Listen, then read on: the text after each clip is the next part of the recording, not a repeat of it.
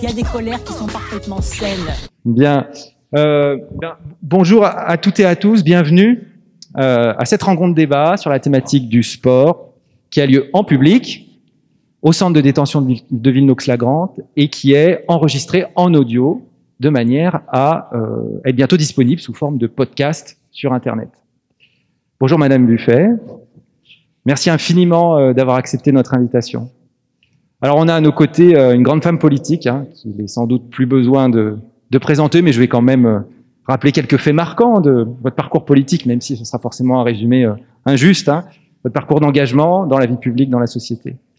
Alors vous vous engagez très jeune dans le combat politique, vous nous l'avez dit voilà, tout à l'heure quand on s'est rencontrés en privé, au sein de diverses associations étudiantes, tout en devenant membre du Parti communiste français dès 1967, au sein duquel vous allez occuper divers postes pour finalement en prendre la tête comme secrétaire national en 2001, d'abord en binôme avec euh, Robert Rue, euh, et à partir de 2003 et jusqu'en 2010, euh, toute seule. Quand j'ai regardé un petit peu votre parcours, je me suis aperçu que vous étiez la seule femme à avoir été élue à la tête du Parti communiste français dans toute l'histoire du, Parti communiste français, ce qui est quand même pas rien. Euh, vous êtes nommé ministre de la Jeunesse et des Sports sous le gouvernement Jospin en 97 et c'est ce qui a motivé l'invitation qu'on vous a faite euh, aujourd'hui. Euh, c'est un poste que vous allez occuper euh, pendant cinq années, au cours desquelles l'équipe de France de football va remporter la Coupe du Monde. Et au cours de ce mandat aussi, le cyclisme va connaître d'importantes turbulences secouées par les affaires de dopage du Tour de France 98, pour ceux qui sont assez âgés pour se souvenir de cette affaire-là. Vous êtes aussi député de la Seine-Saint-Denis depuis 2002. Hein, vous avez été euh, réélu à chaque euh, élection et euh, vous êtes présenté à l'élection présidentielle de 2007. Donc voilà un grand parcours.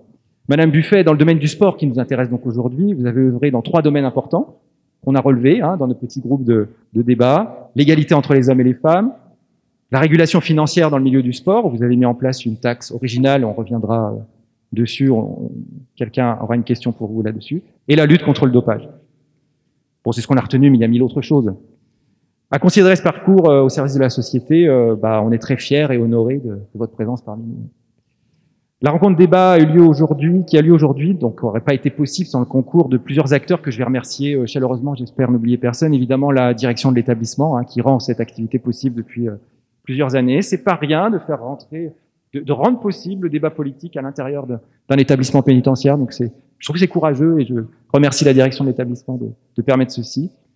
Évidemment, je remercie le SPIP, en particulier Monsieur Sablé qui soutient le projet depuis plusieurs années. Euh, je sais pas où vous êtes, Monsieur Sablé. Euh, ouais, vous êtes. Euh, je remercie Madame Lecoadou, Madame Saval qui œuvre à la facilitation de l'action en permanence. Je remercie l'équipe des surveillants du, du socio là, euh, qui, qui, gère les activités socioculturelles. Je ne sais pas s'il y en a un ici. En tout cas, ils sont toujours accueillants. Donc, je voulais leur dire. Je remercie la Ligue de l'enseignement de l'Aube, en particulier Julien Butet, qui euh, coanime en fait avec moi un autre atelier le mardi qui portait sur la critique et l'éducation aux médias euh, et qui a contribué à nourrir les débats qu'on qu a eu nous aussi ensemble. Et puis je remercie bah, l'association 3.0 de l'IUT de Troyes. Je remercie mes étudiants qui sont là aujourd'hui euh, pour faire la captation sonore. Donc merci Jules, Dorian, Antoine. C'est une expérience un peu extraordinaire que vous vivez. Euh, c'est euh, une mise en relation de l'intérieur et de l'extérieur euh, avec la présence de la jeunesse. Je trouve que c'est chouette. Alors comment est-ce qu'on a travaillé pour aboutir à l'événement aujourd'hui? Ça a été un travail de longue haleine, dix semaines, où euh, on a débattu entre nous, hein, euh, messieurs, comme des citoyens, on pourrait dire un peu comme à l'Assemblée nationale en fait, pour essayer de euh, trouver quelles étaient nos opinions sur le sport et ses rapports à la politique. On a réuni, on a réuni euh, des idées, des opinions issues de ce débat, on les a formalisées pour vous les adresser, euh, Madame Buffet. Donc moi, je vais parler là, mais après, plus du tout. Je vais laisser la parole au groupe qui va vous questionner. Et on a organisé cet événement. Donc, pour ma part, et comme chaque année, euh, bah, j'ai fait de très belles rencontres hein, euh, dans ce groupe. Et donc, je voudrais souligner bah, l'engagement de chaque participant, leur aptitude, leur sensibilité, leur capacité de réflexion politique. On a confronté nos idées, on s'est parfois un peu écharpé. Hein. On a ri, on a partagé, on a créé du lien, on a créé un sentiment collectif du débat. Et c'est vraiment ça que j'ai beaucoup apprécié. Euh, J'ai remercié euh, donc beaucoup de monde depuis le début, mais messieurs, c'est vous que je veux remercier euh, en premier hein, pour cette belle expérience ensemble. Hein. Kevin, Cédric, Sacha, Jamal, Bastien, merci beaucoup de m'avoir permis de vivre ça, de m'extraire aussi de mon quotidien et de me faire voir comment, depuis votre condition, vous savez réfléchir. Merci. Savez réfléchir et débattre. Et j'espère que vous allez l'illustrer aujourd'hui. Donc voilà, je vais vous laisser la parole, messieurs, pour procéder à l'interview de Madame Buffet. On va essayer de faire ça de la manière la plus professionnelle possible, comme si vous étiez des journalistes. Et euh, on a choisi quatre grands thèmes. Alors on a peu de temps, Madame Buffet doit terminer à 16h30, donc on va essayer d'être euh, concis. On a quatre thèmes, sport et politique, sport et communication, sport, argent, inégalité et solidarité, et sport et violence. J'espère qu'on va pouvoir les euh, évoquer euh, tous. Et puis à la fin de chaque thème, on donnera la parole au public si une ou deux personnes veulent bien poser une ou deux questions, mais on est très limité dans le temps, donc il faudra être concis. Eh ben, je nous souhaite un bon débat. Et encore une fois, bienvenue, Madame Buffet. Et merci beaucoup d'avoir accepté notre invitation. Euh, Voulez-vous dire un mot ou je passe tout de suite la parole à... Eh bien, écoutez, Kevin, c'est vous qui ouvrez le bal. Je vous donne le micro et moi, je n'existe plus. Bonjour, euh, Madame Buffet. Euh, nous avons préparé plusieurs questions euh, à vous poser. Nous avons quatre, thèmes. Alors, le premier thème, c'est le sport et politique. Je vais vous donner l'entre eux et vous poser la première question. En tant, que en tant que simple citoyen, nous connaissons peu la manière dont se prennent les décisions dans les plus hautes sphères du, pouvoir. Nous avons besoin de votre expérience d'ancienne ministre des Sports, dont l'action a été reconnue pour mieux comprendre l'efficacité des politiques sportives. C'est pourquoi nous voudrions vous questionner sur le travail concret du ministre, mais aussi sur l'argent et son usage. Voici les questions qu'on aimerait vous souhaiter. Tout d'abord, ma première question. Comment se passe la décision d'un ministre pour mettre en place des, politiques sportives? Y a-t-il une équipe efficace qui permet de les exécuter? Je, m'associe à tous les remerciements qui ont été faits précédemment pour gagner du temps, mais je le fais avec beaucoup de cœur. Alors, quelle décision politique? D'abord, je pense qu'il faut avoir une idée d'une politique publique de la pratique sportive. C'est-à-dire le sport, bien sûr, c'est l'association sportive, c'est le club, mais l'État et tout gouvernement doit avoir une politique sportive avec un objectif permettre l'accès aux pratiques sportives à tous et à toutes.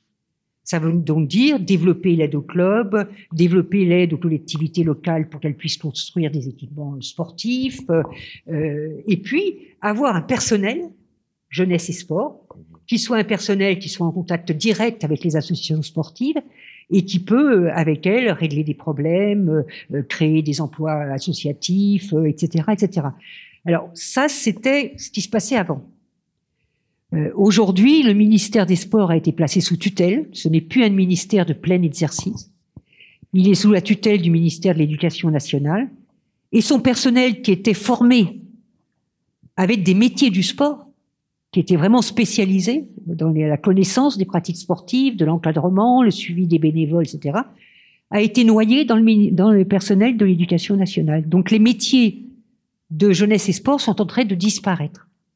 Et donc le ministère perd en son efficacité.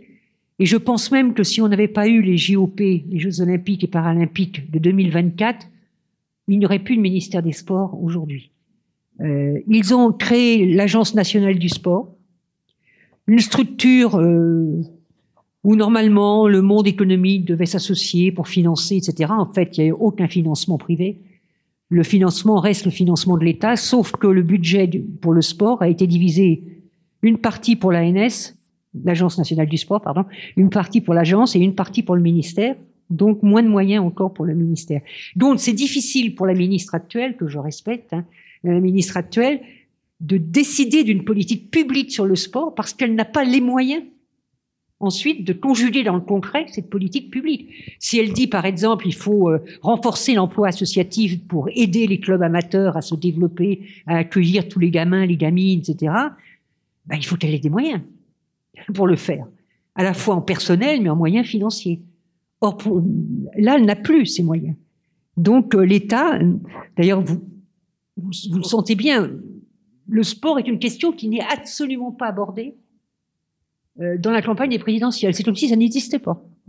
Oui, c'est comme si c'était pas une question importante dans la société. Euh, voilà. Donc, on, à l'Assemblée nationale, on a eu une fois l'occasion de parler sport. Une fois. On aura peut-être une deuxième fois l'occasion de parler sport euh, parce qu'il y a une loi, une PPL sur le sport, une, une proposition de loi, faut pas que j'emploie des, une proposition de loi sur le sport qui va revenir en janvier. Mais on a l'impression que le sport, bon, bah, c'est l'affaire des associations et puis euh, l'État, il, s'en retire. Or non. Euh, prendre une décision politique, par exemple, comme celle que j'ai prise dans la lutte contre le dopage, c'est décider que l'État ne laissera plus faire le dopage dans le sport. Alors ça demande après des moyens, ça demande de la volonté, ça demande des moyens, ça demande ensuite des lois. Il a fallu faire adopter des lois pour euh, s'armer, quoi, être armé contre dans la lutte contre le dopage. Donc voilà, mais je suis trop longue, j'arrête. Mais euh, décision politique, ça se construit à partir d'une vision politique, d'accès au sport, euh, de l'éthique dans le sport, contre la marchandisation du sport.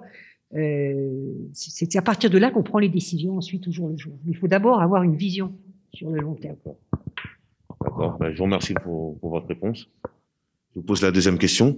Pouvez-vous nous expliquer comment un ministre utilise l'argent de son ministère Qui est décisionnaire et comment on peut contrôler, maîtriser la destination de l'argent du contribuable pour le sport D'abord, quand euh, les députés adoptent le budget de l'État, euh, il n'y a pas une somme globale comme ça pour le sport. Il n'y a pas 335 millions euh, dédiés au sport. Il y a une somme globale, mais ensuite, cette somme globale, elle est finalisée. C'est-à-dire tant pour le sport amateur, tant pour la lutte euh, contre le dopage, pour l'Agence française de lutte contre le dopage. C'est-à-dire que l'argent est réparti déjà lorsqu'on discute du budget à l'Assemblée nationale. Donc, le ou la ministre ne peut pas faire n'importe quoi après de son argent. C'est déjà, vous voyez, très finalisé dans le budget qui est discuté à l'Assemblée nationale. Alors euh, ensuite, euh, il y a des outils euh, qui, permettent à la ministre ou, au ministre de peser. Euh, par exemple, le ministère auparavant signait une convention avec chaque fédération sportive. Et dans cette convention, le ministère fixait des priorités. Je vais vous prendre un exemple. Faciliter l'accès des femmes, des filles et des femmes à la pratique sportive. Et donc, la fédération qui recevait la subvention de l'État doit mettre en œuvre ses priorités. Vous voyez, donc c'est toujours très finalisé. On ne peut pas utiliser l'argent euh, n'importe comment. Aujourd'hui, un club qui a besoin d'une subvention pour fonctionner, hein, pour, euh, voilà, euh, il va dé déposer un projet devant l'Agence nationale du sport. Ce projet va être examiné par la fédération sportive auquel appartient le club et par l'Agence nationale du sport. Et donc, euh, là aussi, la subvention sera finalisée pour le développement de telle ou telle pratique, etc. C'est-à-dire qu'un budget, c'est quelque chose de très, très précis. Heureusement, d'ailleurs. Parce que sinon, euh, le débat à l'Assemblée servirait à rien si on votait des, masses énormes, puis qu'après, le gouvernement pourrait, faire n'importe quoi de ces masses. Là, quand même, on, a le, pouvoir de finaliser. Hein. Euh, je vais vous prendre un exemple. Je vais comme tous les, tous les ans, nous avons déposé des amendements sur le budget sport cette année. La taxe buffet, c'était la taxe que j'avais mis en place. Ça me fait drôle que mon nom porte sur une taxe, mais en fait, j'ai comme ça. La taxe buffet, euh, le gouvernement nous en vole la moitié. C'est-à-dire la taxe qu'on prend sur les retransmissions télé. Voilà. Ah bon, bah alors je dirais. Je laisse Bastien poser sa question. Quel est le pouvoir réel du ministre des Sports? Peut-elle faire en quelque chose contre le, le pouvoir de l'argent? Oui, alors bien sûr. Euh, par exemple, dans la loi de 2000, lorsque j'étais ministre, j'avais créé une société anonyme à vocation sportive. C'est-à-dire que les clubs professionnels n'étaient pas des sociétés anonymes comme n'importe quelle entreprise. Et donc, ils avaient euh, des, des, des règles à, respecter euh, sur l'utilisation de l'argent, etc. Le ministre qui m'a succédé, c'est une de ses premières décisions, a annulé ça et on est revenu à la société anonyme. Donc, on n'a plus de moyens vraiment de contrôler l'arrivée de l'argent euh, dans les clubs professionnels. Et vous voyez bien que le sport peut être un instrument politique de premier plan. Hein. Il y a des pays, des États, qui utilisent le sport pour rayonner de par le monde. Hein. Je ne citerai pas le Qatar, par exemple, mais il y en a d'autres. Ou des régimes plus autoritaires qui donnent à voir que leur système est vachement bien parce qu'ils ont des champions et des championnes. Hein, on a eu l'exemple de la Russie avec le règne du dopage euh, à bloc. On a eu la Chine en ce moment euh, qui, développe euh, une formation énorme pour justement rayonner au plan sportif. Bon, ceci dit, c'est très dangereux pour les clubs professionnels eux-mêmes. Parce que, imaginons que les rapports entre le Qatar et la France, pour des raisons de géopolitique internationale, se dégradent fortement et que le Qatar décide de, de retirer son soutien au PSG. PSG, boum, il est par terre. Il est par terre. Imaginons que l'oligarche russe qui finance Monaco, le club de Monaco, décide un jour de partir. Monaco, il n'y a plus rien. Donc, euh, ce fait qu'il n'y ait pas de contrôle sur l'argent qui finance le sport fait que le sport est lui-même en danger. Euh, euh, du jour au lendemain, on peut avoir des changements qui, voilà, qui, mettent toute une structure euh, par terre. Donc, je pense qu'il faudrait revenir à des sociétés anonymes contrôlées et en, préservant leur vocation sportive. et puis, je pense qu'il faut inventer de nouveaux modes de financement. Les clubs dépendent trop d'argent extérieur ou de droits télé. Il faut qu'ils misent beaucoup plus sur la billetterie, la qualité de la billetterie, l'accueil des gens, des familles, euh, euh, le rapport, par exemple, il faut absolument que les clubs de supporters soient dans les conseils d'administration des clubs euh, professionnels pour pouvoir se mêler de la gestion des clubs, etc. Il y a toute une série de réformes à faire en ce sens. Mais oui, s'il y a une volonté politique, le ministre peut jouer sur le contrôle des finances du sport professionnel. Réponse. Je vous pose maintenant la quatrième question. Qu'est-ce que vous dit le président de la République ou le Premier ministre pour valoriser le sport et dans quel but politique? La ministre a-t-elle peu d'autonomie dans ses décisions? Lorsque j'ai, lorsqu'il y a eu l'affaire du Tour de France, l'affaire Festina, j'ai été convoqué par le Premier ministre de l'époque, Monsieur Jospin, euh, qui s'affolait de voir les réactions dans l'opinion publique euh, parce qu'on touchait à une épreuve qui est quand même une épreuve extrêmement populaire, hein, qui, bon, qui est une épreuve chère au cœur des, Français et Françaises, autour de France. Et donc, euh, le Premier ministre était inquiet de, des conséquences sur l'opinion publique. Sur, voilà. Euh, et il y avait une partie de son cabinet qui était pour qu'on arrête. Bon, j'ai été, euh, je me suis, je me suis battu. Et je me rappelle qu'à la fin de la réunion, il m'a dit bon, bah maintenant tu as commencé, tu vas jusqu'au bout. voilà, donc j'ai eu le feu vert. Pour, J'aurais pu ne pas avoir le feu vert. Euh, à tout moment, un ministre peut être euh, démissionné. Hein, pas... Le ministre, il n'est pas élu. Hein. Le ministre, il est nommé. Euh, bon, ben, on peut le nommer un jour et le dénommer. hein. il y en a qui ne sont pas restés longtemps. Hein. Bon. donc, mais là, j'avais bon, il m'a donné le feu vert et on a pu continuer. Alors, il y a eu d'autres moments où ça ne plaisait pas trop à mes collègues du gouvernement, c'est quand on a contrôlé les joueurs de l'équipe de France de foot à Tignes, euh, dans un stage de préparation de l'équipe de France. Alors là, euh, bien sûr, euh, on touchait au sacré l'équipe de France de foot. Donc, bon, mais on a eu raison de le faire. Hein. Il n'y avait pas de raison qu'on. Le dopage, c'est pas que le cyclisme. Hein. Le dopage a touché et touche encore tous les sports. Hein. Alors, on dit souvent que dans le cyclisme, c'était le dopage du pauvre. Parce que le cyclisme n'est pas un sport de riches. Hein, c'est pas, il n'y a pas les mêmes salaires que dans d'autres sports comme le foot, etc. Donc on disait que c'était des produits qui étaient plus euh, reconnaissables que dans d'autres pratiques où l'argent fait que la recherche euh, est plus difficile parce que les produits sont plus perfectionnés et donc sont moins détectables. Mais bon, c'est le Tour de France qui a pris en premier, mais après l'Agence française de lutte contre le dopage a effectué des contrôles et continue d'effectuer des contrôles dans l'ensemble des pratiques avec des pratiques qui ont des records quand même, comme le culturisme. Voilà, là c'est vraiment pas recommandable. Quoi. Comment expliquer que des actions politiques comme lutter contre le dopage, comme lutter contre les, inégalités dans le sport n'aient pas beaucoup d'effet? Peut-être parce que euh, le sport, euh, il est régi par la, les associations. J'étais ce matin à 8 heures en liaison avec euh, le Comité national olympique sportif français et on débattait euh, de la loi euh, qui va revenir en janvier. Et comme par hasard, les articles qui étaient contestés par le mouvement sportif, c'était euh, les articles qui veulent mettre plus de démocratie dans le fonctionnement des fédérations. Et là, vous touchez à un sujet très sensible. Hein, parce que la longévité, elle existe en politique, mais elle existe aussi euh, dans les présidents des fédérations sportives. Et si la parité existe maintenant, maintenant en politique, on ne peut pas dire que le nombre de femmes présidentes de fédérations est beaucoup augmenté. On ne peut pas dire que l'interdiction du cumul des mandats qui existe maintenant en politique, elle n'existe toujours pas dans le mouvement sportif. Donc la loi visait quand même à favoriser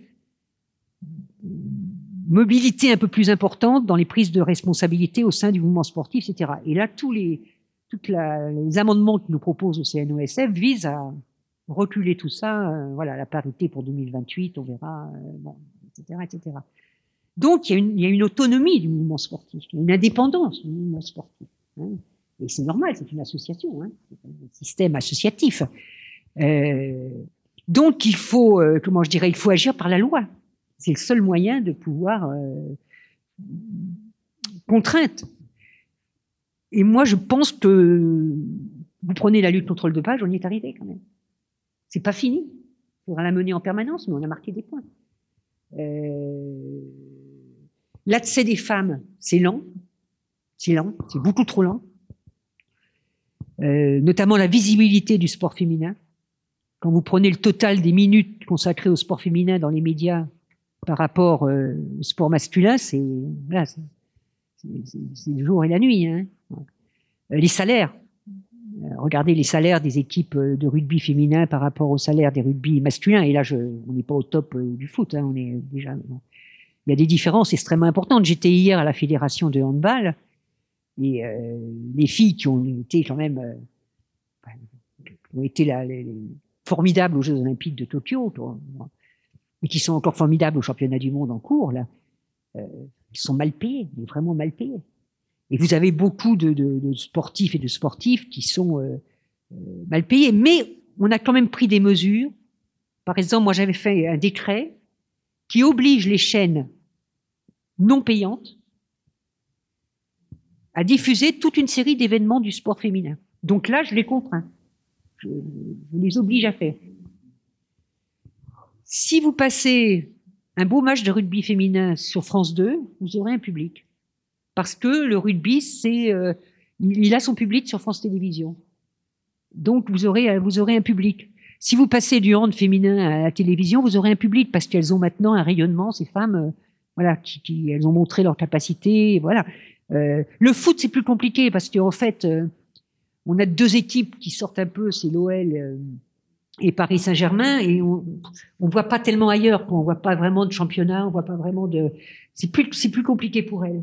Mais vous avez des sports comme le basket où depuis des années et des années, c'est des sports mythes, hein, où les équipes euh, sont vraiment, euh, voilà.